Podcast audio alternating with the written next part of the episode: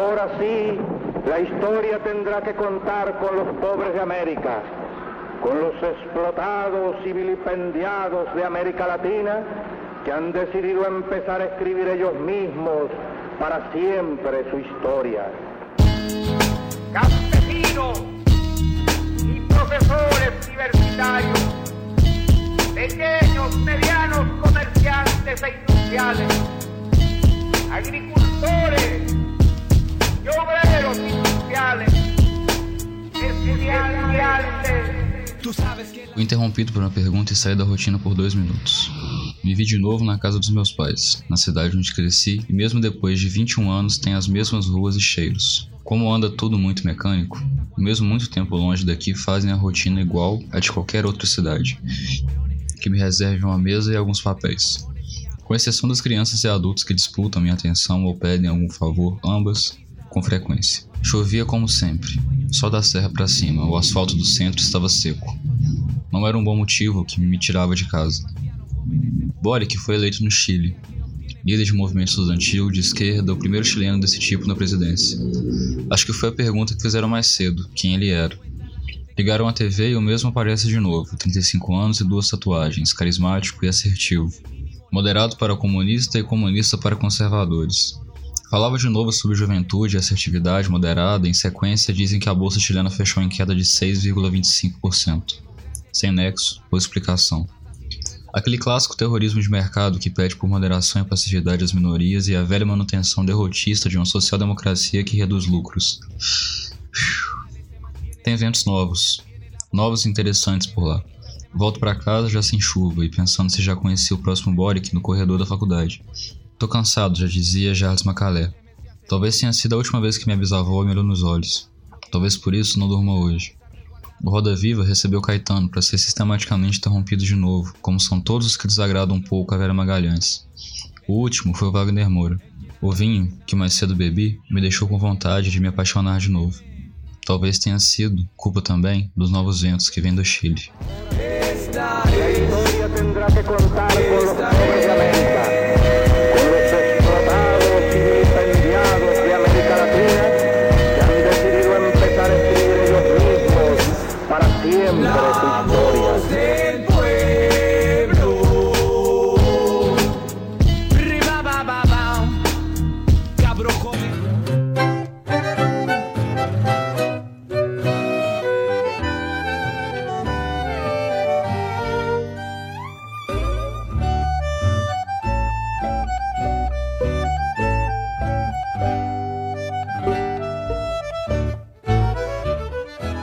muito bem, senhoras e senhores, estamos de volta. Finalmente estamos de volta para o ano de 2022. Depois de breves, breves, mas bem breves mesmo, não? Férias pra gente, a gente está retornando hoje para falar de assuntos introdutórios no ano de 2022. É, mas antes disso, né, a gente fazer nosso giro pelo, pelo Sudeste brasileiro, diretamente do interior do Rio de Janeiro.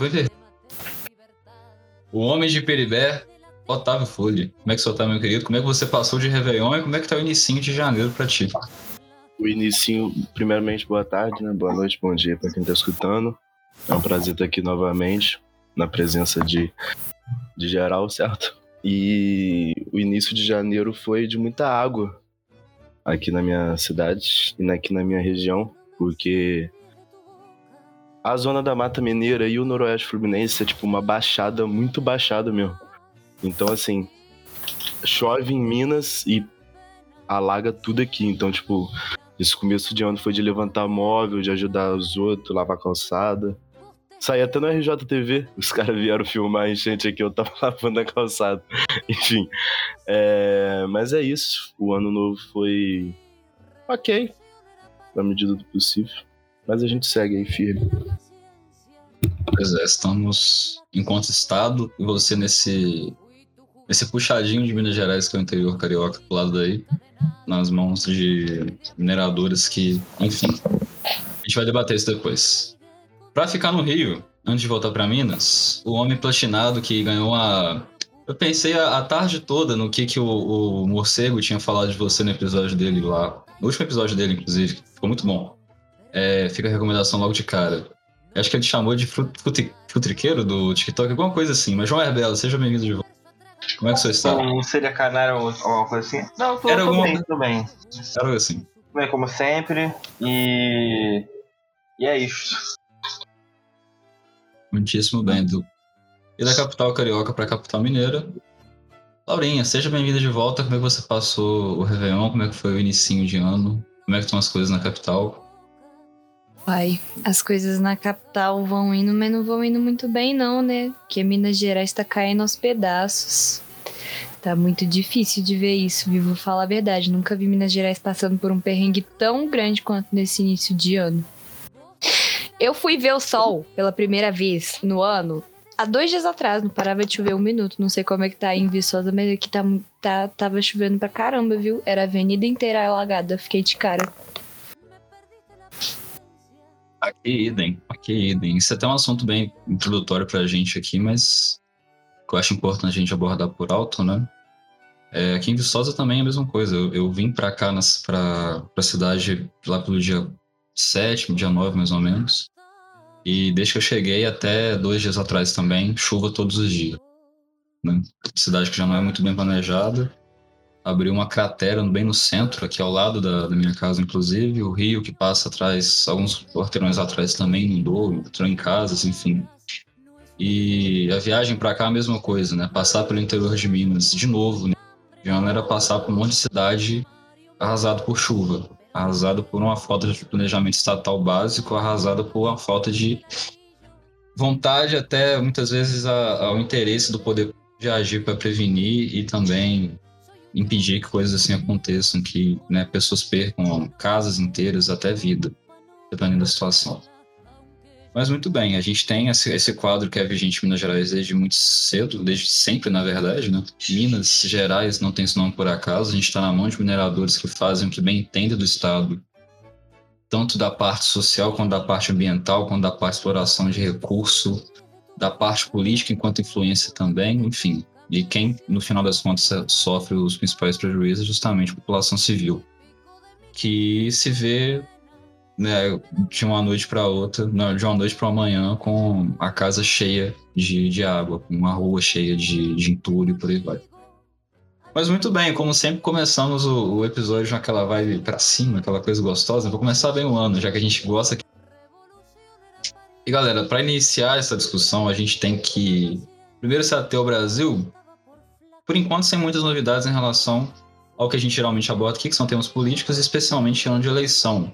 Mas algo que eu achei interessante trazer e que chamou mais atenção nesse início de ano é a agenda política e a agenda econômica do Lula que está sendo exposta, principalmente em quem vai ser o vice dele. A gente no passado até tinha comentado bastante com Alckmin essa guinada ao centro, ao mesmo tempo que pequenas sinalizações diziam que isso não ia acontecer, tal qual Glaze Hoffman brincando que não seria o- mercado que ditaria as políticas econômicas do PT dessa vez. A gente sabe que isso não é tão verdade.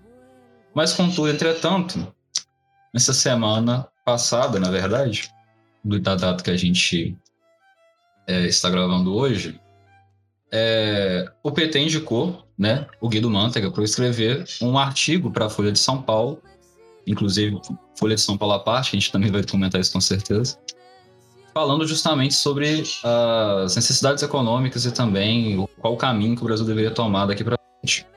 Ele não necessariamente vai ser a pessoa à frente de um eventual governo, da parte econômica do governo Lula, né? Tanto que o partido não tem interesse de criar um poço Ipiranga, tal qual o Bolsonaro fez com o Paulo Guedes. Mas ele foi escolhido e, enfim, até pela relação que ele tem com os governos PT, do PT passado, até com uma forma de reconhecimento pelo trabalho. Fato é que dá pra se sentir da- das palavras dele também nas palavras de um texto que também foi publicado pela Folha do Nelson Barbosa, é, que realmente a política econômica vai ser tratada como uma política de centro. Se é que centro por fim existe, mas enfim, vamos aos sistemas que estão estabelecidos aí.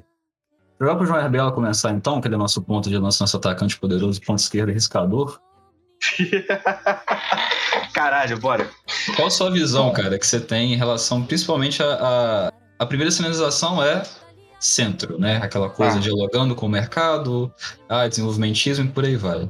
Bomba no Sim, o, o, o Lula, né, tipo assim, desde a própria configuração da sua figura, agora não vou ter ideia assim, muito em data exatamente se isso vem ali do final da ditadura ou até pós-ditadura, mas ele já se colocou numa figura que, criando ali o Partido dos Trabalhadores, se configurando com uma figura sindical e tudo mais, mas que veio se reivindicando assim, e aí quando ele assumiu o poder ele fala que ele era de centro, você tem vídeos é, do diretor da de, de empresas, grandes empresários, etc., falando que o Lula não, o Lula é um cara de esquerda, ele é muito mais aqui pro nosso lado, não sei o quê. Então ele se vende com esse caráter de centro, que na verdade, se a gente botar aqui numa perspectiva marxista, né, o centro ele só funciona por parlamentarismo, da configuração do, do parlamentarismo do jornal liberal burguês, né? para colocar ali o centro como a alternativa das como a, o espelho da extrema direita que só tá um pouquinho deslocado para a gente conseguir eleger. E aí vai ser o Muro, vai ser o Dória é, e tudo mais. Mas já olhando para uma perspectiva marxista, que vai se fundar principalmente na relação e na questão da luta de classes, então a gente tem muito a separação, a grande dualidade que a gente vai ter tanto de esquerda e direita vai ser entre a causa da, da classe trabalhadora e da classe burguesa, dos capitalistas, etc. Então, se pondo dessa forma, a gente sabe muito bem quando a gente lê, aí eu já boto aqui Estado da Revolução e tudo mais do, do Lenin, que essas classes elas não são conciliáveis e por isso que é necessário a própria existência do Estado, de um mecanismo, de um instrumento é, que configure ali a sua a dominação de uma classe pela outra, da classe capitalista pela, pelo proletariado, e que, enfim, a partir desse Estado vai ter os reformistas que vão querer se aproveitar para para tentar fazer algumas reformas que melhorem a condição da classe trabalhadora, mas ainda mantendo esse aparato estatal burguês que sempre vai continuar oprimindo, explorando, não vai realmente emancipar a classe, nem trazer essa ruptura, nem nada nesse sentido.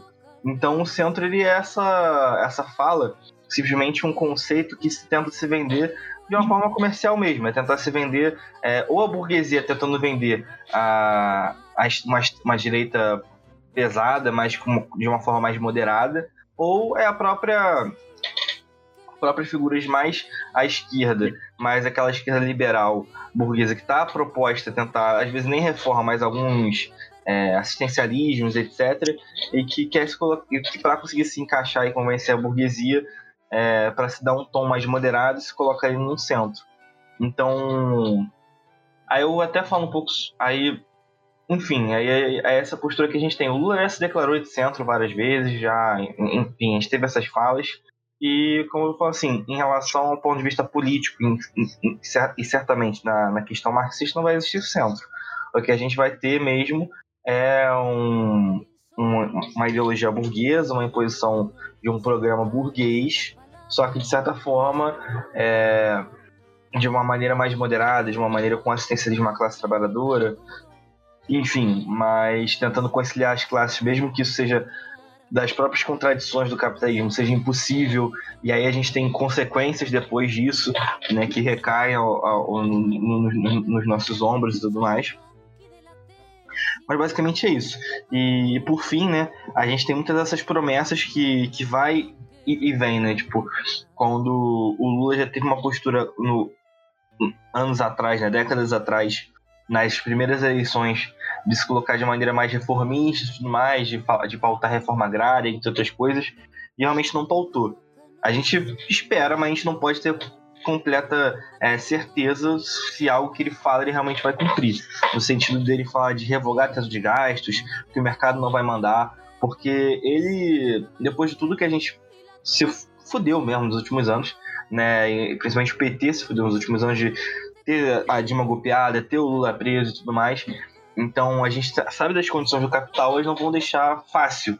Né? Então tem uma pressão ali de que o Lula coloque um vice e ministros mais, né, que vão ali com certeza colocar um programa burguês e ele simplesmente ser ali um cabo eleitoral que vá, enfim, fazer um governo liberal se dar procedimento porque a gente estava vendo hoje, não da forma mais pesada e bruta, né, dos governos Temer e Bolsonaro, mas que a gente talvez não volte aos anos de glória petistas, em que eles talvez tivessem é, as, mais autonomia, digamos assim, é, de governo.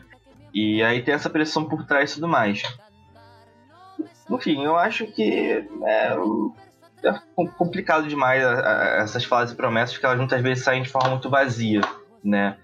E, e é isso, acho que a galera tem que tomar muito cuidado com a denominação de centro, ainda mais quem pensa em estudar marxismo ou tá nos ouvindo já, estuda e tudo mais, exatamente porque se pensa, pensando na perspectiva de classes, não tem como haver centro, a gente não vai ter é, um consenso em comum entre as duas classes, entre né, se elas são contraditórias tem interesses que são uma é de explorar a outra e outra é de se emancipar.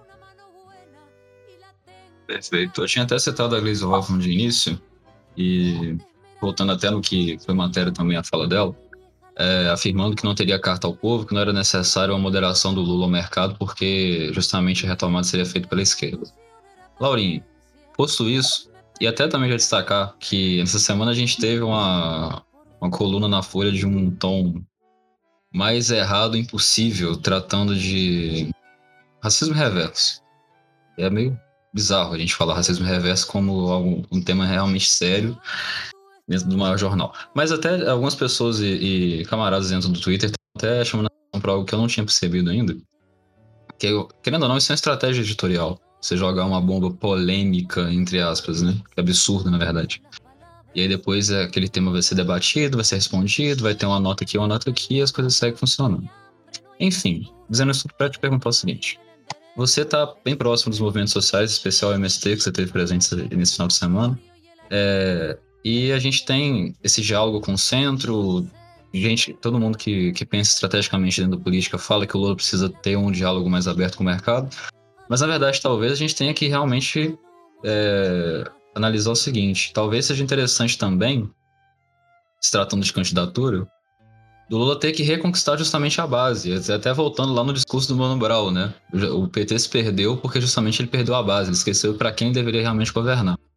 Você tem contato mais direto, como você vê também a relação de bases, como, é, como é o MST, de, de quem realmente tem, tem a necessidade de um Estado, de um governo de esquerda no do Brasil, com um, um Partido dos Trabalhadores que 2002 para cá, desde a Carta ao Povo e passando por outros momentos também, se centralizou, apesar das, das contradições do termo.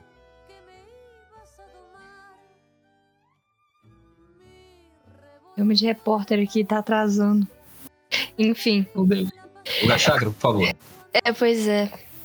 é. Olha, assim, roteiro, vamos pegar o roteiro que você mandou no WhatsApp. Tipo assim, tem duas notícias, duas da Folha, inclusive, que, né, nossa senhora, soltou essa notícia que não tem.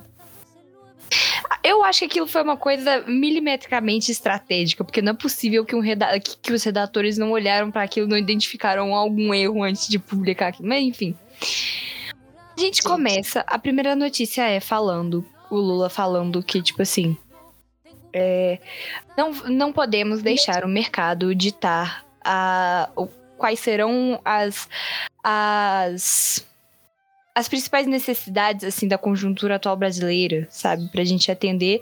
E logo depois, na, na notícia seguinte, a gente vê o Lula falando que mais uma vez ele quer um plano de desenvolvimento econômico.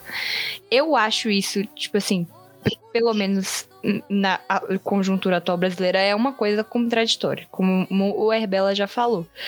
Assim, muitas pessoas não veem. Tipo, exemplo, eu vou dar o um exemplo. Nós estamos aqui, nós, nós quatro somos pessoas de classe média. Então, obviamente que todas essas coisas essa, essa crise absurda que aconteceu durante o governo Bolsonaro, que, que vem acontecendo também desde o início do, do governo Temer, enfim. Como o sucateamento, sucateamento da educação chega de uma forma, né, crachada no nosso, no nosso cotidiano, porque somos estudantes. Mas, assim, obviamente, nós não somos pessoas que a gente precisa de um programa de cotas, de um programa de Bolsa Família, de um auxílio que vá né, melhorar a vida daquelas pessoas de maneira extremamente provisória e, e, extremamente precária. A gente sabe muito bem que essas pessoas, elas não precisam desse tipo de programa provisório, elas precisam de uma mudança de sistema. É, então, assim, a gente não vai ver isso chegando escrachadamente no nosso cotidiano, mas a gente precisa ter unidade de ação, né? A partir do momento que a gente diz de esquerda radical, a gente precisa ter essa consciência, essa unidade de ação. de entender que não, não adianta mais a gente eleger uma pessoa só porque ela deu migalhas para a população brasileira. Obviamente que a gente tem que ter consciência, sim, de que a população brasileira já apanhou tanto que, obviamente, quando uma pessoa que já, já tá ali passando fome recebe migalhas, muito fácil dessa pessoa sabe, tipo, olhar pra esse cara e falar, meu Deus, mano, não, não, não, não tem como. Nossa, essa pessoa tá fazendo de tudo por mim, sendo que, na verdade, a gente sabe muito bem. Tinha banqueiro ganhando muito mais por trás disso. Então, assim, eu acho que a única coisa que a gente tem que pensar em relação a isso, para essa eleição do ano que vem e, para todas as falas que o Lula diz a partir de agora, tudo, tudo que sair, é que é o seguinte: tipo assim, é, essas políticas de conciliação não, não vão resolver a vida de, de ninguém e elas também não, não, não vão nos representar, não representam a emancipação da classe trabalhadora. Então, é muito importante que as pessoas tenham isso em mente, de acho que é, é, é, isso que falta, é essa unidade de ação da esquerda, de entender que a gente precisa votar não, não só pensando nas nossas necessidades, no nosso, no nosso umbigo, a gente precisa votar pensando, tipo assim, que no final do ano ano que vem, de novo, a gente vai ter Minas Gerais caindo aos pedaços, porque a gente sabe que essa porra alaga todo ano. Que a passagem de ônibus tá 4,50 e daqui a pouco pode aumentar ainda mais. Que tem gente que roda de Uber e precisa de uma, de uma gasolina que, que dê pra trabalhar, entende? Tipo assim, a gente não, não pode esquecer disso. Então, assim, Porra, mano, não, não, não, não tem o que dizer, sabe? Tipo, é, é isso que a gente tem que pensar. É, é, é, é, é pensar nisso, sabe? Se for para votar dessa forma, porque a gente tá numa saia justa do caralho, tipo assim, de, de ficar desesperado de novo. Que toda eleição é isso, velho. Toda eleição é isso para votar com consciência disso, entende? Tipo assim, e, e, e saber. Ó, mano, isso que o Lula tá fazendo, ele tá repetindo exatamente os mesmos erros que o PT repeti, que, o, que o PT cometeu em 2016, no golpe da Dilma. Exatamente os mesmos erros. Isso é uma coisa que a gente tem que observar também. Porque, tipo assim. Mano, Temer é a versão tintim por tintim do Alckmin. É, é, se colocar lado a lado, você não consegue nem separar quem, quem são as pessoas, tipo, de diferença. Eu tô falando muito sério. Então, assim, pessoas precisam ficar mais ligadas nisso, Botafé, tipo, porque o Lula é uma pessoa que sabe se vender muito bem, ele é um ator muito bom. Então, assim, muito importante que a gente lembre de fazer esse tipo de crítica, é tomar cuidado com essa esse centro que o Rebela já falou, porque, porra, chega de tomar rasteira, né, gente? Pelo amor de Deus. a gente precisa de uma unidade de ação. Tá foda, velho. Tá foda. É muito ruim chegar num lugar, conversar com uma pessoa e aí, tipo, perceber que na noite anterior essa pessoa tinha uma casa. Aí choveu três horas e de repente essa pessoa não tem mais, mano. Porque o barranco caiu inteiro na casa dela. E o vereador chupacu da minha cidade podia muito bem ter evitado isso. Só que ele tava o quê? Comemorando quando, essa, quando a verba de, de, de proteção é, e de auxílio, né? Por causa das chuvas foi vetado. Então, assim. Chega, entendeu? Tá na hora de mudar isso aí. Mas enfim, é. É isso que eu penso, tipo. E é uma coisa que a gente, nós, enquanto militantes, tipo, a gente, se a gente se diz camarada, é muito importante que a gente esteja tentando democratizar essa informação também, né? A galera não sabe disso, não é porque elas não querem, é porque não, não chega direito, né? Então, tipo assim, é, é tá lá, botar a mão na massa um pouco, olhar pra galera e, e tentar, tipo, sabe? Fazer essa informação também. Mas é só isso mesmo. Porque quando a gente vai pensar em estratégia política, assim, de nesses termos já, governabilidade, é necessário dialogar com os dois lados e tal, a tendência é que a gente tenha um quadro de senadores e deputados, tanto estaduais quanto federais, extremamente dividido, né? É muito difícil imaginar hoje um cenário onde o, uma base governista do Lula seria montada dentro do, da Câmara, justamente por conta do Centrão e outros detalhes também. Mas é interessante pensar dessa forma. É, é, é, isso que o Rebela falou. A gente tem que tomar muito cuidado com, essa, com esse centro, porque a gente sabe muito bem que com interesses de de políticos que estão ali aliados à burguesia, não existe diálogo, Botafé. Tipo assim, não existe, sabe? Tipo, você vai tentar criar um diálogo com essa pessoa que tá escoteando nas costas a vida inteira, tipo, quer ter paciência para isso? Você tem como fazer isso? Tipo, existe diálogo com o opressor, sabe? Tipo, a partir do momento que ele tá numa posição de, de poder sobre você, esse diálogo não existe mais, porque você não tá ali num, numa posição de dialogar, sabe? E aquele cara ali também não, não vai estar tá numa posição de, de querer negociar com você. Então, assim, é uma coisa que tem que pensar, sabe? Tipo. Extremamente fisiológico, assim, né? A gente para pensar. As pessoas que estão dentro do, do centrão, por exemplo, elas já estão eleitas com os interesses próprios ali em mente. Eles não estão pensando em ceder alguma coisa para o governo, enfim. Traçar a linha histórica agora, Otávio. A gente pensar historicamente, a, a, a tendência é sempre essa. Né? E a gente tem outros exemplos dentro da América Latina que são idênticos ao que a Laura falou, inclusive. Essa tentativa de moderação de discurso e ação para depois tomar uma grande rasteira no final das contas, né? A nossa última grande foi em 2016 no Brasil e a gente vai abordar outras duas hoje também, que estão se desenhando. Mas você, meu querido, do interior do Rio, como é que você vê essas questões, especialmente dentro do ponto de vista da construção histórica recente para a gente, 2000, colocaria 2013 para cá, né? Desde, as, desde os 20 centavos. É, então. Quem, quem, muito, quem muito alarde fez pelos 20 centavos, não pouco faz aos 7 reais, né? Isso é um é bem cômico, né? Se não fosse escuto, trágico. Escuto poucas panelas batendo no momento. É, então. Eu não tô escutando nenhuma aqui, deixa eu ver. Ah, não tem nenhuma panela batendo, não. É, e tem muita panela sem comida também, né? Que é outro ponto. E, a, enfim, a Laura falou muita coisa que eu ia falar.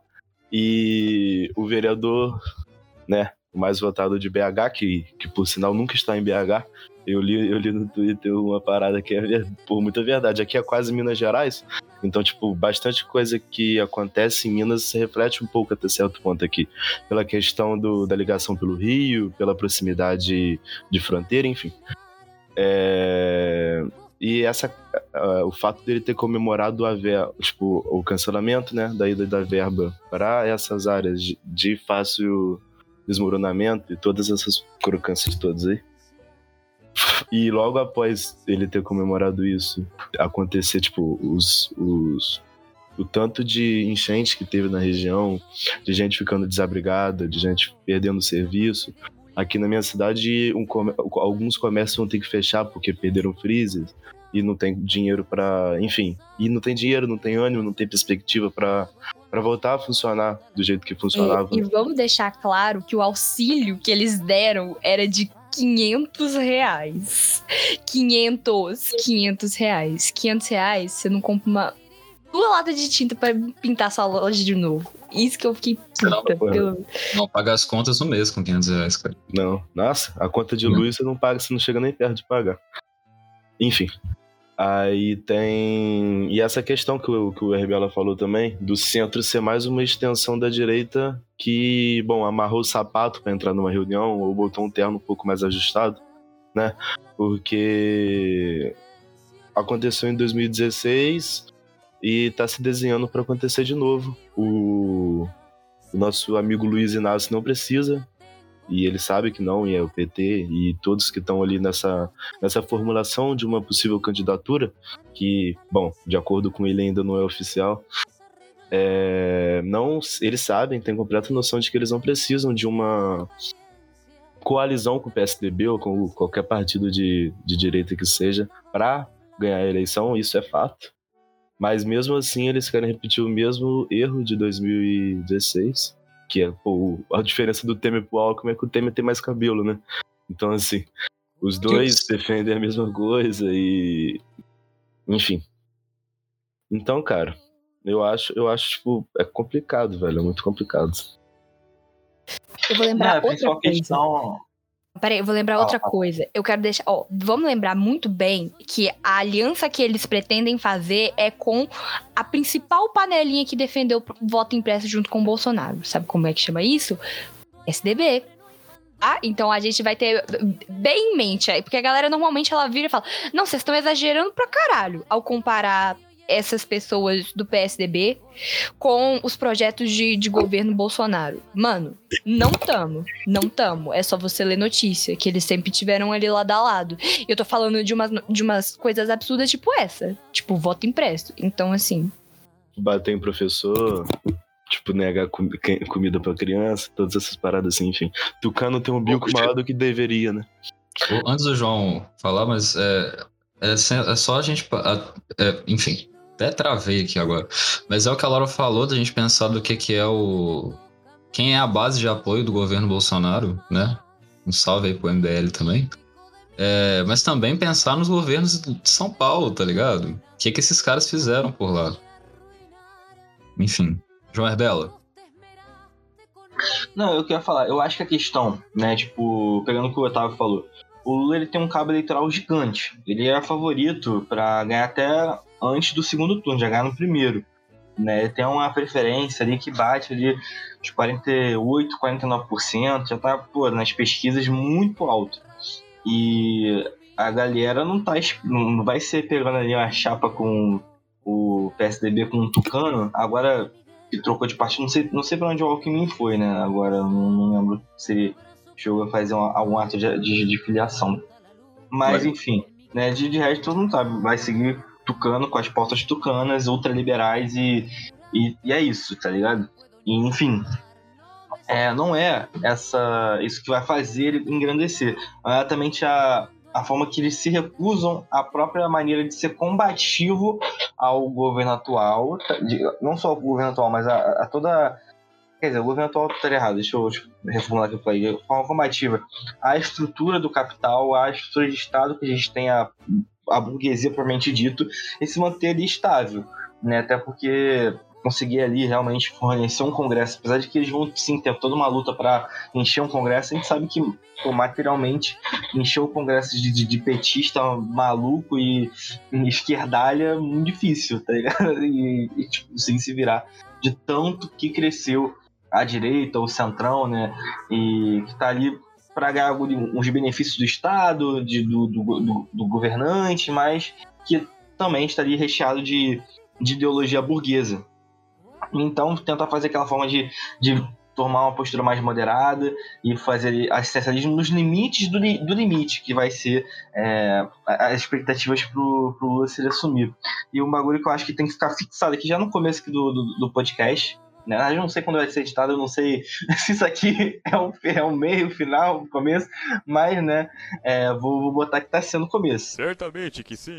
Porra, não, caralho, eu tô puto, mano. O pessoal tá focado 100% na, na luta eleitoral, que, que esse ano é um ano eleitoral, mas não pode esquecer que é um ano político. A gente começou esse ano com muitas chuvas na Bahia, né, na verdade, no final do ano passado, é, chuvas em Minas Gerais, os acidentes, escassez, a gente viu cenas muito tristes esse ano, né, de, no, no Brasil, em, na- por exemplo, no município de, de João Pessoa, que um supermercado pegou fogo, e ali os- depois sobrou os destroços, cheio de fio elétrico, uma situação assim, que é perigosa. E vários moradores locais, assim, dezenas de pessoas, crianças, etc., indo lá para conseguir sobra de alimento, muitos deles já vencidos e tudo mais, porque não tem alimento. Então eles vão buscar as sobras dentro do, do, do resto que sobrou de, de um supermercado que pegou fogo. Então são cenas como essa, cenas como a gente viu ano passado, de gente catando lixo e tudo mais, isso vai persistir. Isso vai persistir um ano inteiro. Tá? E, e a luta para e esquecer a luta contra esse fim do mandato do Bolsonaro por um impeachment ou pelo que seja, como se tentou fazer, mas que foi muito boicotado pela, pela essa mesma esquerda liberal. A estratégia, a busca de lutar para construir uma greve geral que batesse no capital, que batesse nos lucros, exatamente para mandar a burguesia para cá do caralho e, né, realmente botar ali para eles fazerem alguma pressão né, nessa elite econômica para tirar o Bolsonaro do poder. Ainda assim, a gente sabe que, pô, realmente é muito difícil que, é, que a gente consiga fazer não encerrar o mandato, mas muita gente já tirou o pano. Largou o pano falando assim: ah, é isso, agora vai ser só eleição e acabou. Esquecendo como se essa luta contra o governo não tivesse denúncia, não tivesse consciência, não tivesse mobilização e organização de massas. Como se essa parte não fosse importante. Então eu insisto aqui de novo, é por isso que eu quero dizer. Deve haver luta contra o governo, deve haver luta contra o, o, o capital e contra o Bolsonaro e essa aliança inseparável, constante durante o ano inteiro. E não só na perspectiva eleitoral, mas também na perspectiva revolucionária, na perspectiva de denunciar, porque mesmo que seja derrotado, no final a gente não, é, a gente não ganha, é, no caso, derrotado, não estou falando na perspectiva eleitoral, né, mas que ele não, não saia antes de 31 de dezembro de 2022, e aí só vai. Nada, já acho que mudou a data, não, não foi eu, tá? Ou tô maluco. Então, tinham falado que mudou, mas eu não sei também. Enfim, vamos fingir que, que é dia primeiro mesmo. Enfim, aí segue esse, essa questão. Então, acho que é muito importante saber é, fazer essa, essa agitação das massas, das, das pessoas, porque esse largamão realmente é para questão eleitoral de continuar botando nas instituições burguesas que só largaram a gente, só deixando a gente na mão. Essas instituições estão mantendo o governo, a classe que está mantendo o governo é a galera confiando de mãos dadas. E não só o governo, mas que fizeram golpe, que fizeram prisão do Lula, que fizeram a porra toda. E, né, estão há 500 anos, 500 anos, enfim. Mas, né, a classe dominante há 500 anos massacrando a gente aqui. Desde que, né, Brasil é Brasil. E. E é isso, eu acho que é, que é foda. A outra coisa que eu queria falar também foi o Matheus, que ele lembrou ali da, da questão da Folha, do, do, do, texto da Folha falando sobre racismo reverso. É, de novo, a, o que a galera gosta de falar que é uma mídia de esquerda, que é a, a, é a de São Paulo. Mas aí chega e faz um discurso de, de extrema direita, super de extrema direita, naquele que a gente tem uma análise, às vezes, até do próprio aquele documento, de vários documentários daquela página, daquela produtora do Brasil Paralelo, que tentam sempre vender, né? Essa extrema-direita, até pegando um pouco do, dos movimentos trampistas lá de fora, tentam colocar como o Black Lives Matter ou movimentos antirracistas no geral são tão supremacistas de raça quanto os movimentos propriamente ditos abertamente racistas, supremacistas brancos, etc. Como a KKK etc. Porra, e aí tenta julgar. Tanto é que acho que na matéria da, da Folha eu não abri. Eu acho que a galera tem que abrir no outline, mas eu não abri nem no outline porque eu falei assim, mano, foda-se. Eu não, não quero. Mas estava ali embaixo, assim, dizendo algo ali mais ou menos falando que. Né, que os movimentos antirracistas estavam gerando uma nova supremacia identitária dos negros contra os brancos, e aí, mano, não tem condição. É exatamente esse tipo de discurso. E tem a viralização, né? É, no primeiro momento, quando a notícia saiu, o que mais tinha era tinha menos like, mas tinha muito RT de gente criticando, gente, pô, falando, falando mal e mais comentário com curtida do que a própria matéria, mas depois isso se manteve, mas a matéria viralizou também. A matéria conseguiu ter um bom alcance, né? Então acho que também isso é uma questão que às vezes é muito dada para gente, que é uma, uma estratégia deles, mas acho que também cabe a gente aqui que, que luta, que constrói ali os movimentos, que constrói a, a, a, as mídias alternativas, as formas de, de imprensa populares da classe trabalhadora, também se colocarem de forma a não só saber denunciar essa essas notícias, esse caráter da mídia burguesa, de de, de repente fazer uma vergonha dessas para chamar atenção e para divulgar ideologia burguesa mesmo de tipo, essa porra, tá ligado? De, de meter um racismo reverso. E começar a fazer como se isso realmente existisse e colocar na cabeça da população que, que isso é verdade. É, então é um papel, de novo, acho que ao mesmo tempo que tem um alcance deles muito bom, muito forte, também deve ser aproveitado para. porque é uma é, também tem um lado que a gente pode muito se aproveitar disso para saber denunciar cada vez mais evidentemente as contradições da, da mídia liberal. Muito bem. Até, inclusive, trazer o ponto que você levantou mais cedo, né, Paulo? Né, acho que da Folha não, não, não tem nada a acrescentar, a não ser... Vale a pena até, inclusive, ler sobre o, o autor da coluna, né, que é um, um olavista ressentido. Interessantíssimo. Ah. Eu olhei aquilo no Twitter, eu achei que era meme. Tipo assim, eu, eu juro que eu achei que era falso. Porque assim, não que eu não esperava que a Folha fosse fazer uma coisa dessa, mas eu acho que, tipo assim, eu olhei aquilo e falei, tipo. Não é possível, né? A expectativa parece... era baixa, mas puta que pariu. Parece que o Monark pegou que- as redes sociais da Folha de São Paulo, botei o Monark nas redes sociais da Folha de São Paulo e olha o que aconteceu. Porque puta que Porra. pariu, gente. Nossa senhora. Parecia a matéria do Diário da Causa Operária. Que bom do bom. Tava quase lá. Tava quase lá. Logo, logo o Emílio Zurita vai ter uma. É, racismo, uma camisa é, da- identitarismo, porra, esquece. Mas é algo que martela na minha cabeça até agora, desde que a Laura falou, e assim, se a gente pegar essa, essa estratégia de reconcilia- re- reconciliação o mais eleitoral possível, estratégia política pura, a gente ainda tá numa preguiça terrível de só eleger o Lula, tá ligado?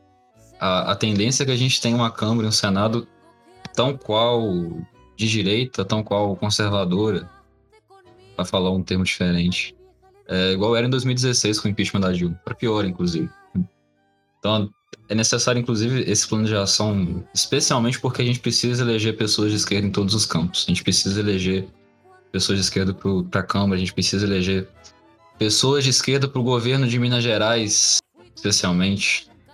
Né? Eu vejo muita gente falando em conversas mais casuais, de, em grupos sociais que não são tão politizados, que o governo Zema está sendo um bom governo porque ele está fazendo o Estado funcionar e que também não é, total, não é nem um pouco verdade, mas enfim, é, se, se contentar com, com a máquina pública funcionando, que não está funcionando, né? Se uma pessoa perde uma casa no enchente, que, que tipo de funcionalidade é essa, né? Que, que tipo de sociedade que deu certo, que, que uma, uma chuva, uma chuva, consegue destruir a vida de uma pessoa. Enfim, então, é, é, o que me salta aos olhos, na verdade, é esse ponto também, que até a Laura muito bem tinha falado e o João retomou agora, antes da Folha, né? Que a gente também tem que ter um plano de ação para além da, da política presidencial. A gente tem que pensar que, politicamente falando só agora, só falando só de parte estatal e, e eleição, né? Que muitas vezes a, a esquerda liberal ela se atém somente a isso. Mesmo isso está insuficiente, né? A gente precisa de um plano de ação mais amplo. Mas muito bem, senhoras e senhores. É, algum ponto a mais acrescentar? Algum outro desabafo? Eu adorei o porra do, do João Herbelo. Eu vi que tava guardado já tinha mais ou menos um mês. Cara, falar que tá guardado, mas. É guardado ao mesmo tempo não, mano. Porque tem que falar o tempo todo. Porra, não tem condição, cara. Não tem condição, porque Pelo amor de Deus, cara. Que é isso, cara? Tu- Caralho, vou enlouquecer aqui, cara. é, é, o que eu, é o que eu falo de verdade. Não, não dá pra se estabilizar e esquecer as lutas, esquecer realmente de, de, de saber chegar e organizar e conversar com as massas e querer é, denunciar, porque, como eu falei, mesmo que, porra, a gente sabe que se for pra derrubar, e ainda mais com essa falta de apoio, com a galera realmente focando só na questão eleitoral, institucional, frente amplas e tucanos e afins, vai ser mais difícil ainda. Só que se a gente não faz nada, a gente tá fudido, tá ligado? A gente vai estar pior ainda. Se a gente, tipo assim, se o governo Bolsonaro aí nesse último ano tomar mais uma medida, é, é porque acabou de começar o ano, até agora não fez nada, né? É, Literalmente não fez nada, só tá de férias e fazendo operação. Então, porra, ele não fez nada. Mas, tá ligado? No momento que for fazer alguma coisa, for começar a cortar a educação, quer dizer, fez coisa assim, né? Ele fudeu a vacinação das crianças. Tem esse detalhe. Então, quando ele estiver fazendo isso, quando ele estiver, é, enfim, privatizando coisa, quando ele estiver cortando da educação, cortando da saúde, né, de fazendo um- deixando mais gente morrer pela, pelo coronavírus, a gente vai, vai fazer o quê? É, a, pessoa- a eleição vai ser só em outubro. A gente espera aqui, tá ligado? Foda-se, não, não vamos denunciar, não vamos fazer, é, não vamos fazer ato, não vamos mobilizar as massas, não vamos gerar consciência de classe. É falar como se isso fosse inútil. É perder fé na própria classe trabalhadora. Mas a galera realmente achar que, que a vida política é simplesmente a instituição é, do parlamento burguês e acabou. É, é a instituição, é, é a política capitalista e já era, é a política liberal. E aí a gente vai se focar para entrar nela e tentar é, fazer alguma coisa. E essa é a luta. Acabou. Porra, não dá. Não dá não. Exatamente. Ó, e vale ressaltar. Isso aqui é só um fato inútil, mas é porque as pessoas têm que saber disso. Tipo assim, o que eu vou falar não é uma especulação. Isso tá, tipo assim, em, em sites como Carta Capital, Botafé, tipo, essa- essas grandes veículos de mídia, que Bolsonaro tirou férias, ele tá tirando férias, obviamente. Tipo assim, mas não sei pra quê. Porque, mano, Em junho, por exemplo, ele trabalhou menos de, em média, menos de três horas por dia. O presidente da república. Então, tipo assim, uma. Eu não tenho nem, nem, nem, nem o que falar mais. Tipo assim, é uma, é uma coisa. Gente, pelo amor de Deus, entendeu? As comédias mais escrachadas, inclusive, dá até pra falar que, ah, menos mal que ele atrapalhava menos, né? Esse, inclusive, até um papo até bem liberalzinho, né? Sim, Ai. ma- mano, tipo assim, o Jair Bolsonaro acha que a gente tá numa grande cena de The Office e que tudo isso aqui é uma palhaçada, né? Quando foi Não, mesmo, é- né? Que a gente até brincou aquela vez que eu acho que ele, ele levaria The Office como um drama, tá ligado? Eu não É, acharia que. Ai, gente. Mas enfim. Pra Ele não finalizar. deixaria ninguém olhar pra cima, né? Igual Aquele filme lá. É, cara, até pra finalizar esse ponto, Otávio, eu queria levantar um ponto contigo, só pra finalizar que surgiu aqui de um nada pra mim. A gente, dentro da história, a gente tem muito aquela análise sobre as narrativas e especialmente a memória, né? Da mesma forma que alguém pode afirmar que o governo Collor, Collor né, foi excelente. Que não estaria necessariamente historicamente errado. Uma coisa que eu percebo muito nos últimos três anos é uma. É uma suavização da imagem especialmente do, do governo Bolsonaro. Não só do governo, mas dele também, enquanto, enquanto pessoa, enquanto figura histórica. E eu sinto que nos próximos nove, dez meses que a gente tem ainda de, de ação política dele, espero eu, dentro do, dentro da presidência, a gente ainda tem uma tendência muito grande dessa normalização, da gente colocar, ah não, mas teve coisas positivas. Ah não, mas o governo do PT foi pior, né? Essa... colocar em panos quentes ali. Eu queria sua visão de como que você vê isso também. E pra lá o João também, na verdade, né? Trouxe o Otávio porque ele também sou de história. Mas, enfim, é, a gente também tem que, que debater e disputar essa narrativa de do, reafirmar o quanto foi ruim, quanto que foi fatal para muita gente a, a esse período. E dizendo isso aqui numa abstração da qual vê o governo finalmente chegando no final dele em janeiro do ano que vem, né? Claro. Esperamos nós. Inclusive, eu acho que é interessante pensar que alguém que que integra alguma, sei lá, juventude do PT, alguma coisa assim, é, ouve a gente pela primeira vez, ele vai achar que a gente vai anular o voto, né, em 2022, que a gente passa aqui horas falando mal do, do Lula. Mas enfim, Não é bem assim que a banda toca, né? Iremos Exato. votar no velhinho de nove dedos. E se que seria a ganhar, melhor opção. e se ganhar, eu vou fazer um alardezinho na minha cidade, que 90% dela não vota no Bolsonaro. Não tem, não. E vai ser bem legal fazer inimizade. Eu já tô pensando como eu vou fazer. Um, um amigo meu tem um Fusca branca que eu acho que eu vou meter uma, um som, uma caixa de som nele, botar uma parada em cima e sair com um hino da União Soviética pela cidade em alto bom tom. Só de sacanagem. Mas enfim, essa parada de historiador que tu falou, é, até um certo ponto é uma crítica, e eu não sei, ah, assim, é, do jeito que eu entendi o que você quis dizer, né? O ponto que você qui- quis abordar. É que o, o historiador tem uma necessidade de se, de se- uma necessidade bem forte, e eu vejo isso bem presente em, em vários professores, de tentar ser imparcial mais do que o necessário.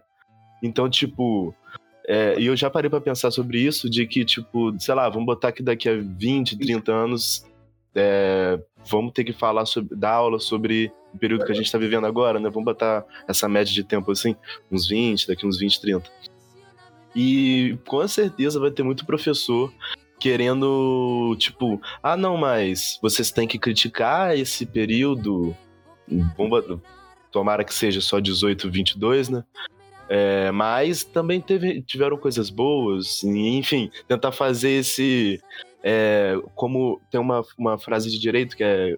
Foi até um médico que me falou que é o convidado de mármore.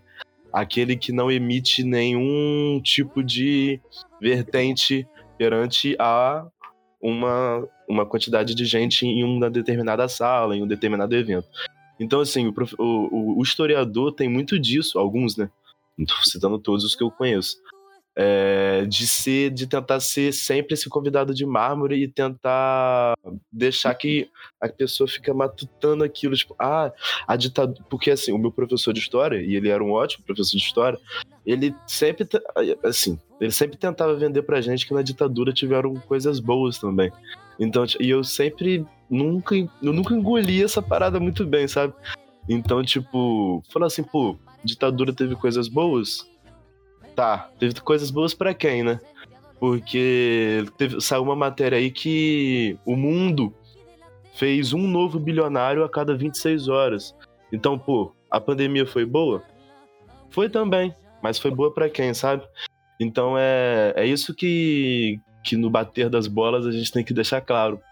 Que as paradas, pô, a pandemia tá sendo muito boa, pô. Mas tá sendo muito boa pra um nicho bem específico. E o governo Bolsonaro também, e, todas essas paradas aí. Eu fico imaginando bastante isso no futuro, né? essa, essa visão de ai, como é que a gente vai abordar isso daqui a um tempo e tal. Porque eu já vi muita gente que hoje se declara de esquerda falando justamente isso, tratando a ditadura militar como algo neutro, algo acrítico, enfim, enfim. Porque no, no governo Médici teve um, o, o crescimento de 12% de, da economia brasileira. E não Ah, só, pô. tipo, essa, essa trazer o positivo, mas até de não criticar de maneira nenhuma, né? Sim. Só falar, é tal da história factual que a gente E achar que, e achar é- que isso é um ponto positivo, né? Essa, essa defesa econômica geralmente, tipo assim, é, se apega a muitos movimentos de fascistas e proto-fascistas mesmo, né, de, de aspectos históricos. Como você tem ali no Chile, você teve O ali o, revisionismo, né? Chi- Chicago Bulls, né, que dirigiram ali a, a economia durante o governo Pinochet e tudo mais. É, E aí o- os caras falam de como isso foi foda e eles ali, pô, alavancaram pra caralho economicamente. Mesmo Falso, que a, a população esteja na merda e tenha rolado toda uma insurreição popular lá por conta disso. Né, exatamente, tipo, querendo tombar o neoliberalismo e tudo mais. Mas não, o neoliberalismo foi, foi o ponto alto. Aí eles vão criticar só uma- um determinado autoritarismo ali, bem mais uma perspectiva Hannah Arendt. Mas eu acho que o Otávio tá defendendo a escola com partido. E o partido sendo o PDT, tá ligado? Essa, essa é foda, né? Mas. Aquele, aquele, aquele vermelho ali atrás é uma rosa, vejo bem, é isso mesmo? É uma rosa? É um copo do Flamengo. Não é passivo, é Flamengo. Eu acho que é a mesma coisa, cara. É similar. Seu buraco. Lá. Mas é, eu, eu, eu trago esse ponto justamente porque eu tenho lido algumas coisas ultimamente, escutado algumas coisas ultimamente, trazendo uma análise econômica dos últimos três anos e já traçando análises econômicas do período Bolsonaro e, e é sempre esse, esse não dizer, esse não discurso, essa conversa de escritório, sabe? Ah. Essa, essa conversinha de elevador que você fala, fala, fala sem dizer porra E nenhuma. é o, isso. e o governo, pô, tá É, complicado. então, Tá complicado. Não, E a, é. gente, a gente ignora que quantas pessoas Político é morreram, foda. tá ligado? É, tá ligado? é Nossa, não, mas essa, essa é a mercado, não sei o que que tem, então assim, né? é tudo vagabundo, sei lá o quê.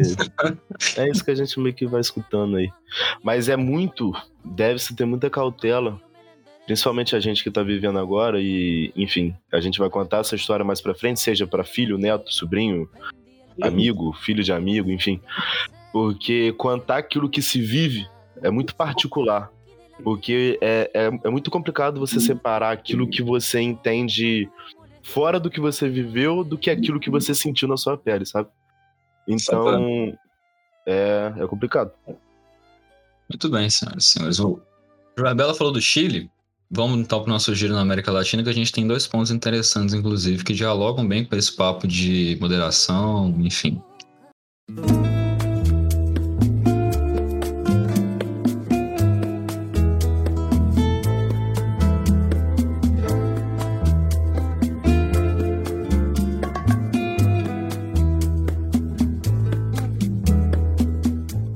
Lá então. O grande, o grande ponto pra gente falar hoje é o- a eleição no Chile, né? O Boric foi eleito, mas antes a gente vai dar um pulinho na Colômbia primeiro, na verdade. Porque a gente tem também, no ano de 2022 por lá, um ano eleitoral. E como foi no Chile, a tendência até o momento, e também como é no Brasil, a tendência até o momento, é que a gente tenha a eleição, a gente tenha a concretização de um governo, o que seria inclusive o primeiro da história, de um governo de esquerda na Colômbia. Contudo, né, como é a esquerda, nem tudo são flores por lá. Enfim, o, grande, o candidato que, que se desponta é, como favorito às eleições por lá é, é, igual eu já disse, né, é de esquerda. Ele tem uma, um discurso também conciliador e ultimamente tem se mostrado especialmente problemático em um ponto extremamente importante, inclusive, se parar para pensar do ponto de vista eleitoral, foi extremamente importante para as eleições no Chile, é, que é a questão do feminismo. Enfim, a gente até estava comentando no ano passado, no final do ano passado, nas eleições do Peru, quando Pedro Castilho foi eleito, justamente sobre posições conservadoras e conservadoras dentro de partidos de esquerda. E na Colômbia acontece o mesmo, né? Na Colômbia, o Gustavo Petro é o, o, o que tem liderado as pesquisas, mas desde o final de 2000, na verdade, desde o início de 2021, quando a vice dele, que deveria, na verdade, compor chapa com ele, é, não é, continuou dentro do partido, que ele também vem se posicionando em relação a pontos específicos da, de uma política relacionada a grupos feministas e também a grupos identitários como são os movimentos negros da Colômbia, de maneira crítica, segundo mesmo. Especialmente é, no que ele denomina como um feminismo que só chega é, para as camadas urbanas da Colômbia, dentro de um, uma tentativa de criticar o academicismo do feminismo, algo sem pé meio sem cabeça. E não, não é uma questão polêmica, na verdade. Ele está é, perdendo apoio necessariamente de grupos base da campanha dele. Eu acho interessante porque ele também elenca esse tipo de discurso dentro da esquerda que é de uma normalização. E a gente tem um quadro político dentro da Colômbia que é de intervenção direta em, em muitos momentos, de golpes seguidos de fraudes eleitorais e por aí vai, que deixaram o país na mão, nas mãos dos Estados Unidos por muito tempo, inclusive é, na mão da própria burguesia, dentro de partidos de direita, dentro da presidência, propriamente do governo como um todo. E pela primeira vez a gente tem a perspectiva que isso vire, que a gente tem a perspectiva esquerda para indicar pessoas negras para as listas, as listas principais de candidatos ao Senado, uma das lideranças de apoio dele, principalmente dentro desse campo campesino, que é muito forte da Colômbia, é, a Francia Marques, ela rompeu a coligação e anunciou pré-candidatura junto de outro partido. Inclusive, essa semana ela, ela divulgou é, o seu quadro político, de quem seriam seus, inclusive, ministros em uma eventual eleição. E ela também tem, tem obviamente, ela respondeu essa crítica do Petro ao feminismo e, enfim, pediu que ele aprendesse mais sobre o feminismo antes de se pronunciar. Enfim, o Petro ainda é a opção, dentro das, das possíveis, a mais viável para tentar derrubar o uribismo, que é justamente o, o, o movimento de direita que elenca o atual governo, né, na figura do, do Ivan Duque. É, e tenta agora uma, uma nova eleição, visto que na Colômbia não tem reeleição, junto do empresário Oscar Ivan Zuluaga. Mas é bem provável que, na verdade, a gente tenha um novo governo de esquerda com todas as suas contradições. Enfim, jogar a bola para vocês, especialmente para Laura falar sobre o assunto, porque é, é uma crítica vazia, uma crítica conservadora, é uma crítica que não tem nem muito espaço para não ser debatido, senão do ponto de vista crítico, essa visão de dele se posicionar de maneira crítica, na verdade, ao feminismo, sem muitas vezes estudar o tema com propriedade. Até as palavras que ele usa dentro da, do material que foi, foi publicado depois de uma entrevista é extremamente vazio, assim, de falar que ah, o feminismo está falando sobre divisão de terras no interior para. Enfim, né? Só que a emancipação feminina tem muito além disso, né? E você com certeza tem toda a propriedade para falar isso para além da gente. Enfim, o que que pega? Tipo assim, é, o, o, feminismo, durante muito tempo, ele foi, ele foi colocado num pedestal incriticável. E a gente chegou num ponto que, tipo assim, a, a, a emancipação feminina, ela muitas vezes, tipo, muitas, muitas mulheres não se sentem contempladas pelo movimento feminista, por exemplo. Então, tipo assim, feminismo, ele é um, um, uma, um, um movimento que ele tem que ele merece críticas. Ele merece, tipo, muitas uhum. críticas. Só que normalmente essas críticas vêm das pessoas erradas e, e são as críticas erradas também, tipo assim, sabe? Porque hoje já existe um, um, um, debate muito mais, mais complexo sobre o feminismo, de que, tipo assim, o feminismo ele é composto por várias vertentes. É, ele é composto por várias pensadoras, várias pensadoras liberais, várias pensadoras que se dizem marxistas, várias pensadoras que se, que se dizem tudo, entende? Então acaba que essa pauta do feminismo ela fica muito ampla. Então, assim, ela merece críticas, obviamente. Eu faço várias críticas ao movimento feminista. É, e várias críticas às pessoas que criticam o feminismo também. Só que, assim, é, olha só. Sempre que a crítica ao feminismo estiver sendo feita por um homem branco, independente de, de, de, de qual homem branco for esse, pode ser um, um homem branco marxista, um homem branco liberal, um homem branco conservador. A gente te- sempre tem que pôr o pé atrás. Tipo assim, as críticas que estão sendo feitas e com muita, muita convicção, tipo, críticas fodas pra caralho, sabe? Tipo assim, a inclusão das mulheres trans e pretas no feminismo, sabe? A- o feminismo como luta de, de emancipação não tem contemplado toda, toda essa ideia de, de emancipação feminina por causa de várias outras vertentes, enfim, tipo, é, o feminismo, tipo, ao longo da história inteira, ele foi um movimento em geral, composto por mulheres burguesas, várias vezes. É um, um movimento que, que tem, um pensa, que tem uma, uma visão de emancipação meio limitada, e obviamente existem vários grupos feministas que são diferentes de outros. Então, assim, mas assim. É, é porque, por um lado, hoje em dia existem essas críticas ao feminismo, de críticas conservadoras, é, de pessoas que, que realmente não, não estudaram o feminismo a fundo. Pessoas, mulheres, muitas vezes, substituindo o movimento feminista por lideranças apenas masculinas. Existe um, um- um- eu vejo pelo menos um perigo en- entre ambos os lados. O feminismo ele deve ser sim criticado. Afinal de contas, ele não, ele não engloba todas as mulheres. E, e, e é- nem, nem adianta tentar falar que, que não, porque é verdade, o feminismo não engloba todas as mulheres. Mas assim, tem que tomar muito cuidado com essa substituição do feminismo por, por, por lideranças masculinas e de onde vêm essas críticas também.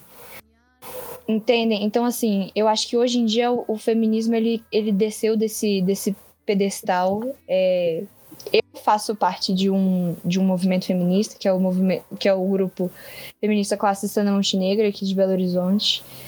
É, mas eu gosto muito da, da, da ação solidária das minas, inclusive elas arrecadaram muito dinheiro na campanha de doação para as famílias que, que ficaram isoladas por causa das chuvas. Então, assim, parabéns para as meninas. Mas, em compensação, tem, outro, tem, tem outras partes do feminismo que não são nada da hora, entende? Então, assim, eu já. Nossa, eu já mudei muito meu pensamento sobre feminismo ao longo dessa, ao longo dessa trajetória, tipo, que, que se vem ab- abrindo esse diálogo. É sempre bom, importante lembrar isso. Olha só, crítica conservadora ao feminismo, tipo assim, é, é, é uma coisa completamente das críticas que são necessárias ser feitas. Entende? Então, é, é exatamente isso que você falou, Matheus. Isso, essa pessoa, ela literalmente não sabe o que é feminismo. Porque é um homem que, tipo, literalmente não sabe o que tá falando. Então, vamos atrás das críticas que são necessárias ao feminismo. Entendeu? É, é isso. É importante ressaltar sempre, viu, galera, que revolução não vai trazer a emancipação do nada às mulheres, às pessoas pretas, a- não vai acabar com a LGBTfobia, mas tampouco essas coisas vão acabar sem a revolução. Então é sempre importante a gente estar pensando nisso. E tem umas minas que fica puta, que fala que isso é revisionismo, mas eu vou falar a verdade. Toma muito cuidado ao substituir movimento é, composto por mulheres, ainda mais que ele, se- que ele, que ele seja problemático e que, que ele tenha coisas a melhorar, por lideranças apenas masculinas. Isso também é uma coisa muito perigosa. Então, assim, é, é, é isso que eu tenho que falar. Porque ho- hoje em dia esse aspecto tem crescido muito. De, de mulheres negando completamente esse, esse movimento. É para colocar. Mano, não é homem que vai. Não é homem que vai emancipar a gente. Tipo, não é homem que vai emancipar a mulher. Eu digo isso pra vocês. Tipo, não é homem que vai, vai emancipar a mulher. Então, assim, é, é isso. A gente está em busca de uma emancipação feminina, a gente precisa que o capitalismo acabe e a gente precisa que essa emancipação venha de, de, de, de um protagonismo feminino e não de, de, de homem. Então, assim, é uma coisa que a galera tem que começar a refletir. Então, assim, é, é só isso, né? Então, Isso é tão, é, isso é tão verdade que, se for analisar dentro, da- dentro do quadro político colombiano agora, ele está falando isso justamente para a base católica conservadora. Os eleitores que estão acostumados a votar em Van Dux e agora que tem na, na sua perspectiva o governo de esquerda, ele nece- necessariamente precisa é, se posicionar de forma crítica a algumas coisas. Mas é um discurso artificial. E até o comportamento dele em relação a isso mostra que, na verdade, ele não tem necessariamente um. um- nem mesmo algumas lideranças feministas próximas a ele, para falar, orientar, enfim, mesmo ele sendo o candidato. O que eu queria chamar a atenção é porque existem alternativas no quadro colombiano, tal qual existe aqui no Brasil também.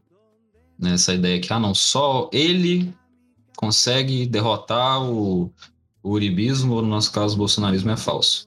A própria França Marques, que se posicionou em relação a isso, ela é pré-candidata à, à presidência da Bolívia.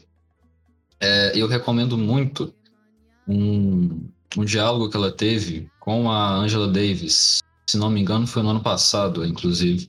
Ela que já recebeu prêmios, inclusive, internacionalmente, sobre. é, perdão, justamente por conta da- das ações é, políticas dela em relação à preser- preservação ambiental e a emancipação de mulheres dentro do, do, do, do interior da Colômbia, dentro dessa, dessa, desse cenário campesino, que é violentado de, diversas maneiras, né? Pelo narcotráfico, pelo narco-estado, pelas políticas conservadoras da extrema-direita que estão dentro da, da Colômbia há muito tempo. Bom lembrar que há, há pouquíssimo tempo o governo de Ivan Duque tinha aprovado uma lei que regulamentava de novo, como era nos anos 80, o uso de um, de um pesticida que é, que é cancerígeno, que era vaporizado sobre áreas rurais que teriam a, o cultivo de, coca, de folha de coca, né, para produção de cocaína posteriormente. E, assim, isso são todos políticos conservadores, esse discurso é o mesmo. Discurso é mesmo. O Petro, ele tá dentro desse campo de moderar um, um, ah, tantas ideias quanto comportamento, quanto discurso, da mesma forma que ele tenta agradar uma, uma parcela conservadora, machista pra caralho, com toda certeza, e também racista dentro, dentro da Colômbia. Né? Não por acaso ele não é, indicou candidatos negros ao Senado. Inclusive foi isso que justamente fez a, a França Marx finalmente romper com ele. Então existe esse cenário, é muito difícil imaginar que a França, a, a Marx consiga alcançar o segundo turno mesmo, é, a tendência é que o Petro realmente seja eleito. Mas é interessante notar que, que por lá, tal qual aqui, e não por acaso, é, existe esse problema também dentro da, da, da esquerda que é protagonista, dentro dessa esquerda liberal que está à frente das eleições sempre. Né? A gente. É importantíssimo debater isso também analisar cada caso, cada quadro com as suas peculiaridades, tal qual é o quadro colombiano. Mas sem dúvida nenhuma é muito próximo da gente. João, Otávio, algum comentário acerca?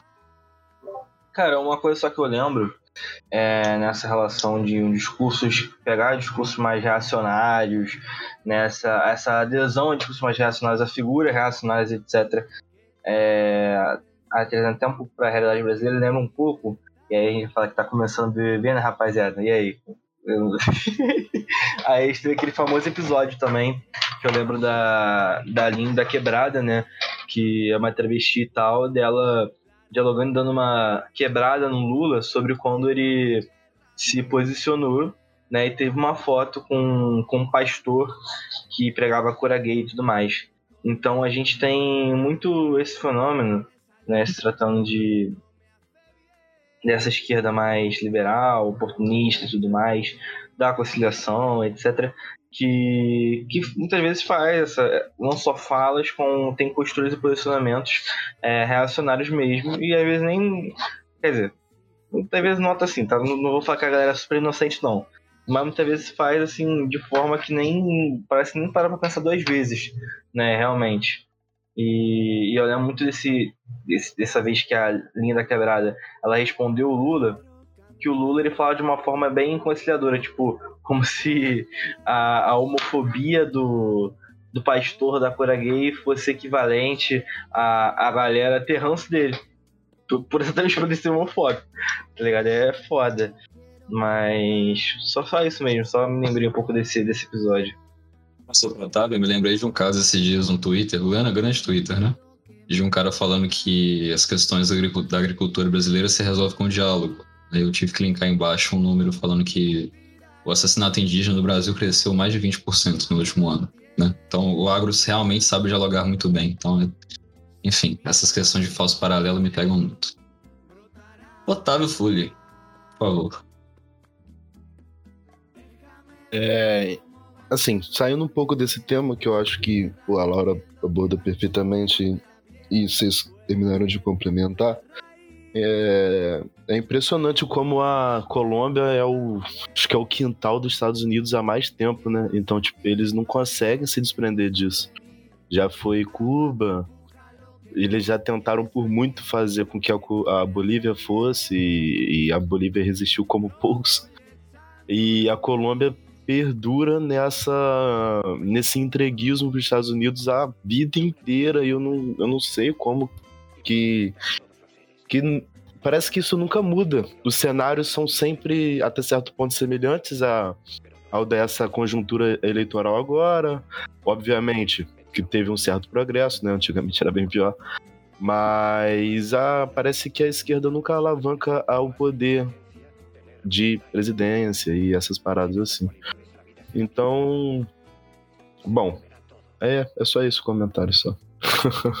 Pensando até nessa análise assim do porquê que isso acontece, eu acho que passa muito justamente pela. Já foi o Brasil também, né? É, fomos nós também em outro momento. Mas é uma contradição é, muito evidente. Ele fala, por exemplo, ele ataca o, o feminismo para poder parecer legal para centro-direita colombiana, a burguesia urbana, que inclusive tem muito desse, desse dessa relação entre a, as pessoas que moram nos grandes centros urbanos da, da, da, Colômbia com as pessoas que são do interior do país.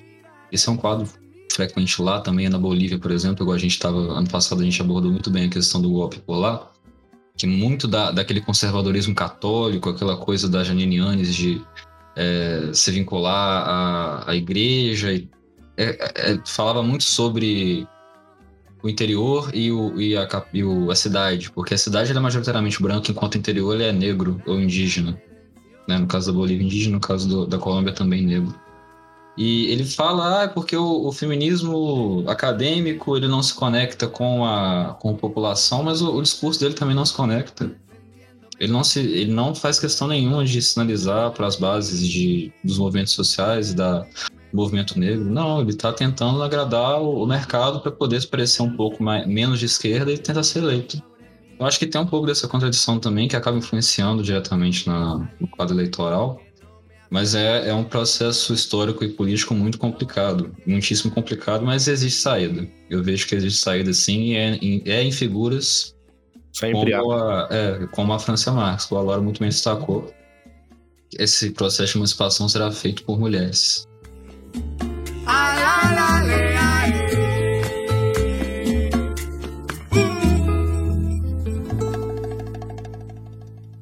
No Chile, então, Gabriel Boric foi eleito presidente depois de uma, de uma corrida eleitoral bem apertada, mas que no fim, com um recorde, inclusive, de presença do eleitorado votante, com mais de 55%, ele foi eleito presidente. E olha só o que a gente vai abordar aqui, justamente de novo, a moderação do Gabriel Boric. Mas antes, eu queria até falar um pouco dele, na verdade. O Fernando Haddad chileno, né? O Fernando Haddad chileno, esse foi do caralho. É, ele é uma liderança extremamente jovem, mas é, inclusive até interessante como que isso foi abordado a roda, assim, é o Gabriel Boric Juventude. Gabriel Boric Jovem. É, esse, é ele que é o tatuado, né? Primeiro ele é o primeiro presidente da, tatuado. Da história, é, é do, da, da América Latina, né? América ele é o primeiro. E ele realmente tem uma tatuagem muito maneira. Mas enfim, ele é uma liderança que começou sua trajetória política lá no movimento estudantil, que inclusive deve ter feito muita gente do movimento estudantil brilhar os olhos, né? Chegar à presidência, seria do caralho. E ele começou justamente dentro do, do, das organizações da Universidade do Chile, do qual ele se formou em Direito. O Otávio falou mais cedo sobre movimentos políticos no Chile que tentam se desgarrar do neoliberalismo e finalmente estão conseguindo. é, chama atenção porque em um deles, o, o Boric foi uma liderança presente, atuante. Lá em 2011, né, na 2011 2012 tiveram grandes é, manifestações de estudantes, né? E ele era uma das lideranças, não somente ele, com certeza. Mas ele estava à frente ali. E realmente, assim, quando a gente fala, a gente enquanto juventude aqui, né? A gente enquanto pessoas jovens, estudantes que estão a gente está aqui falando, a gente tá, a gente realmente a gente se prepara muito para falar, a gente lê muito para poder poder se posicionar dessa forma. Mas nós também entendemos que a gente está aprendendo sobre o que a gente está falando, o que a gente está abordando, justamente da melhor forma, que é conversar sobre, é colocar o texto, a língua, o, o discurso na rua e assim ouvir como, muito também. Assim como a Laura falou que o, o, feminismo dela foi se moldando com o tempo, com a leitura, com o tempo, com a vivência, é, isso serve para, enfim, para esses cenários políticos também, né? Sim. Só que muitas vezes a palavra juventude ela é, ela é confundida com renovação, ela é confundida com, com algo novo em sentido de ideias, que também não é verdade, né? A gente tem pessoas jovens aí que estão tipo, são extremamente conservadores, igual o tal vereadorzinho de, de Dubai, não, de Belo Horizonte, perdão. Mas. Dubai foi fato. É, o Boric, na verdade, ele representa realmente essa renovação. Ele realmente ele tem a oportunidade de transformar o Chile é, em, no pós finalmente ditadura, terminar finalmente com todas as cicatrizes que a ditadura chilena deixou, mas é uma questão realmente de oportunidade, porque justamente ele tem também é, essa coincidência de nossa coincidência na verdade nenhuma, na verdade foi muita luta para conseguir isso, que é a nova constituição. A constituinte está acontecendo Inclusive, pode até mudar o cargo que ele ocupa, ele pode ter um mandato reduzido, enfim, isso vai ser decidido dentro da Constituição. Se vai ser de uma forma mais parlamentarista, se vai ser um presidencialismo tradicional, como já acontece, enfim. Ele tem essa oportunidade. E é extremamente comemorável, de fato, que o Boric tenha sido eleito. O Chile poderia ter entrado num momento muito complicado da sua história agora se o Cast, que era um grande é, conservador, que reivindicava a memória do Pinochet e, de fato, se assemelha muito ao Bolsonaro no sentido de discurso, mesmo que o sentido estético ele esteja mais próximo da direita tradicional, não desvairado das ideias, mas enfim. Ele seria extremamente retrógrado ao processo que o Chile está vivendo agora ter alguém desse estilo na presidência. E ela tem a melhor pessoa possível dentro daquele quadro, que é um jovem realmente, com seus 35 anos, com trajetória que está ligada ao movimento estudantil, que reivindica e, e sabe muito bem dar espaço para os movimentos sociais, é, para os movimentos feministas, para o movimento indígena chileno. Não por acaso, no discurso de vitória dele, ele, as primeiras palavras dele são em línguas é, que não o espanhol, são Mapuche. línguas de origem. É, além do Mapuche, outras também.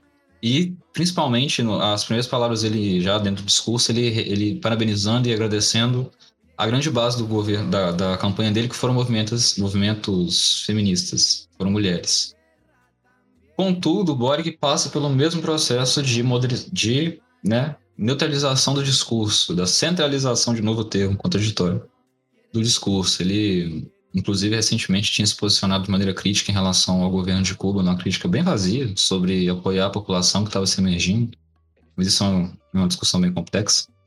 É, ele realmente ele, ele tem uma trajetória singular, ele é diferente do, do, do, do establishment da, do que é a, as esquerdas no geral na América Latina. Então essa questão dele não é necessariamente um conservadorismo como é do Gustavo Petro ou do Pedro Castilho, mas é justamente essa tentativa de, de criar um diálogo com o mercado, esse eterno diálogo com o mercado. O Jones Manuel, no Twitter, ele tinha destacado uma coisa que eu achei interessante e tinha me chamado a atenção no início também, mas é, eu não sabia se era algo. Na verdade, não, sei, não sabia analisar se era algo proposital ou se era somente uma coincidência. Que ele não cita o Allende dentro do discurso de vitória dele. Ele não fala do Allende. Isso é muito marcante você para pensar, porque o Allende é justamente a última grande figura de extrema esquerda que ocupou esse espaço da presidência do Chile antes do Boric. Não que o Boric seja de extrema esquerda, mas ele não cita. ele faz questão, inclusive, de parabenizar o cast, por, o cast, na verdade, pelo, pela, pelo processo eleitoral que foi muito bem feito e tal. Enquanto, na verdade, o cast fez uma, uma, uma, um tipo de campanha traçado de fake news. Inclusive, um abraço para Virgínia, nossa amiga, né, Otávio, do curso de História, que fez. É, passou um, algum tempo no Chile fazendo intercâmbio e por ter muitos contatos por lá, ela sempre me mandava as fake news que ele sofria. Então, o Boric ia, ter, ia acabar com o catolicismo no Chile, né? Da, das, das, do disparo de WhatsApp do, do, da campanha do cast. Ele tomou uma vaia terrível quando ele fala disso. E a vaia geralmente é pedagógica.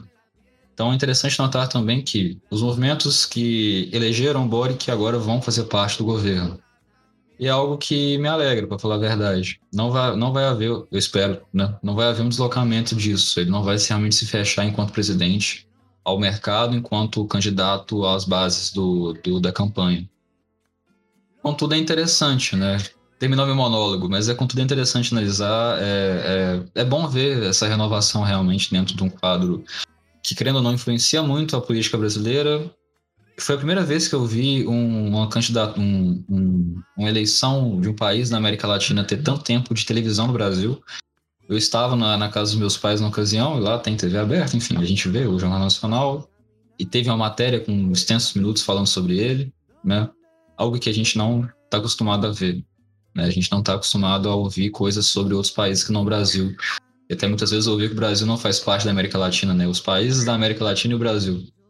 Então, a gente tem desenhado o que seria uma segunda maré rosada, né? Um segundo, a segunda onda de governos de esquerda. A nossa América, América Latina. Latina. Por mais moderados e, e centralizados. De certa não forma. democrática, não centralismo democrático, né? mas um centralismo é, direitático. Mas é, é, interessante ver isso, né? A gente tem. A gente vai gravar essa semana um episódio especial com a Virgínia, falando não somente da eleição, mas falando também do tempo dela no Chile, com, com, né, como são as coisas por lá, ter esse contato com quem esteve interessante. E também, novidades. Essa semana, o, ambos os últimos, as últimas pautas daqui do, do programa vão ganhar um conteúdo especial no YouTube, então fiquem de olho, vai aparecer coisa interessante por lá é, justamente sobre o, Gustavo Petro na Colômbia e agora a eleição do Boric também no Chile.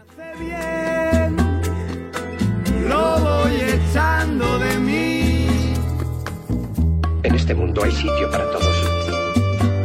La buena tierra es rica. Eu vou puxar a fila, cara. Eu quero começar trazendo algo de recomendação hoje. Na verdade, as minhas recomendações tendem a ser coisas bem rotineiras aqui pra frente, porque a rotina voltou, né? Eu voltei pra Viçosa e a rotina voltou junto comigo.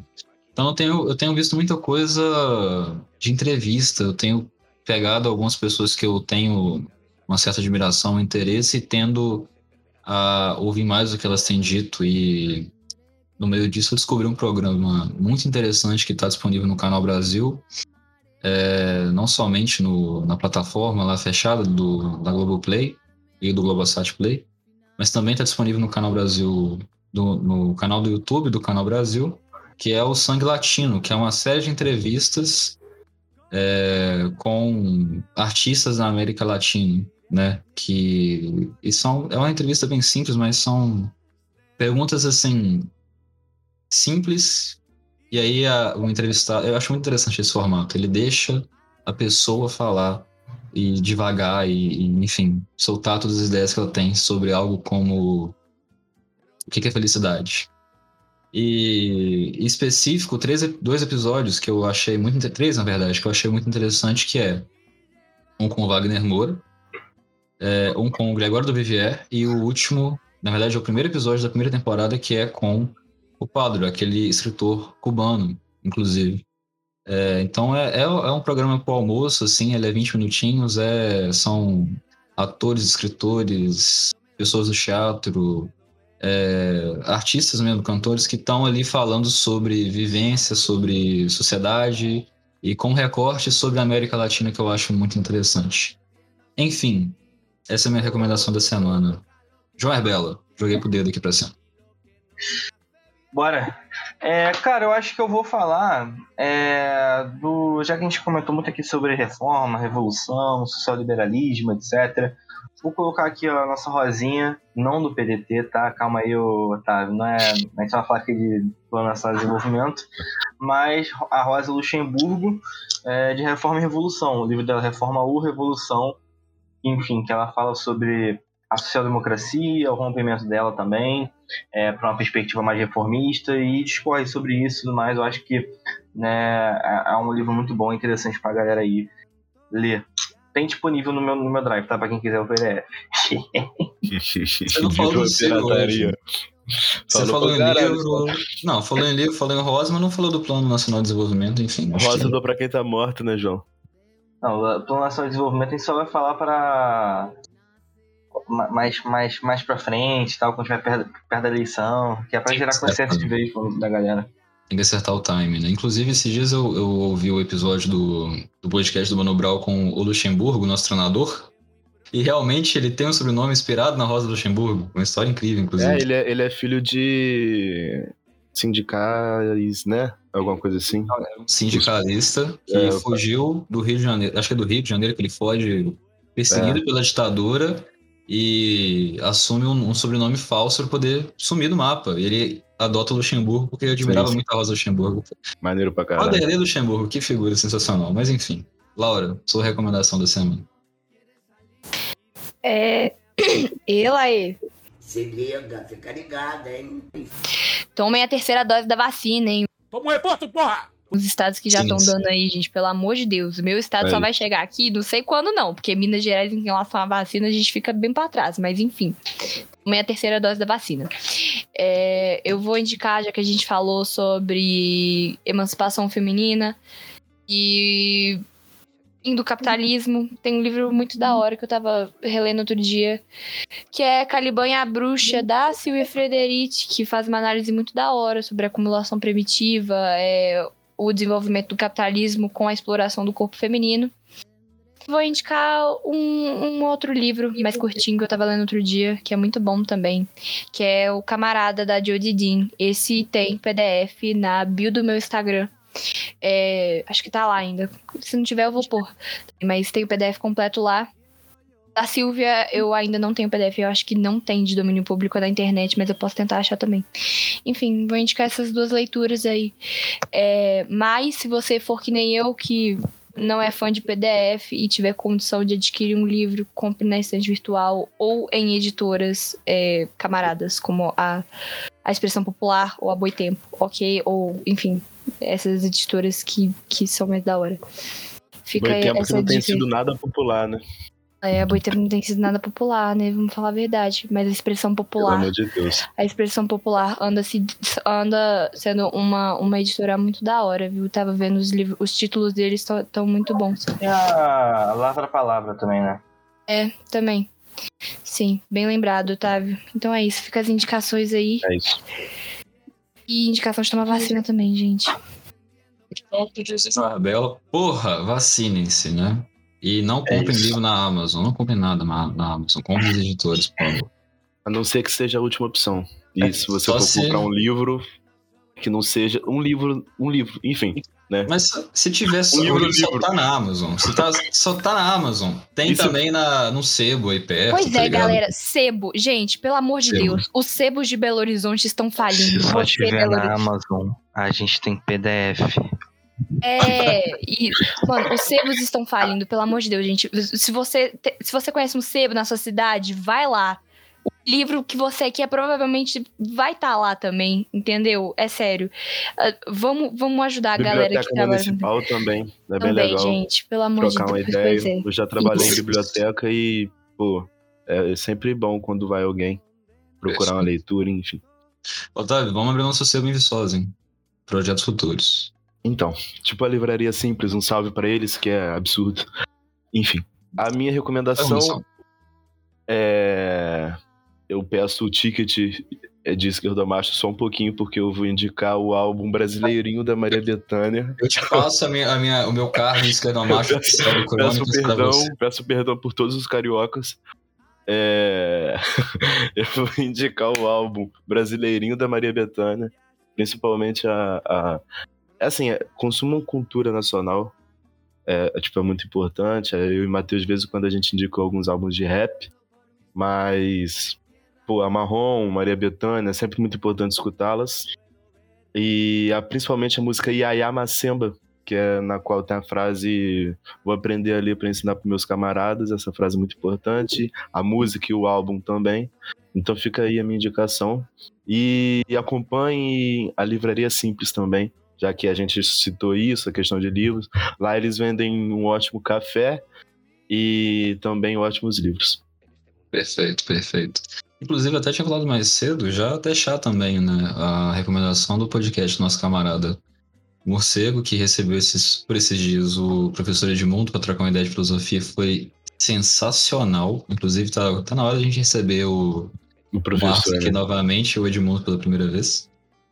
Mas muito bem, senhoras e senhores, é isso. Muitíssimo obrigado para quem ouviu até o momento. João Herbela, aquele abraço pro senhor, considerações finais. Tamo junto, tropa. Muito obrigado aí que todo mundo que, assisti- que escutou, né? E assistiu também, né? Porque vai estar disponível aí o vídeo. Então, tamo junto demais.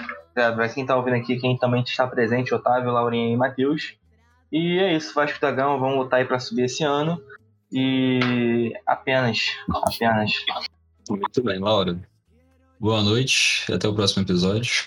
Boa noite, Matheus. Até o próximo episódio. Boa noite, Herbela. Até o próximo episódio. Boa noite, Otávio. Até o próximo episódio. Boa noite pra você que tá escutando a gente aí até agora. Você é guerreiro de ficar a gente escutando aqui balangar o beijo até o final. Mas É, desculpa, tem- ser muito obrigada. Viu?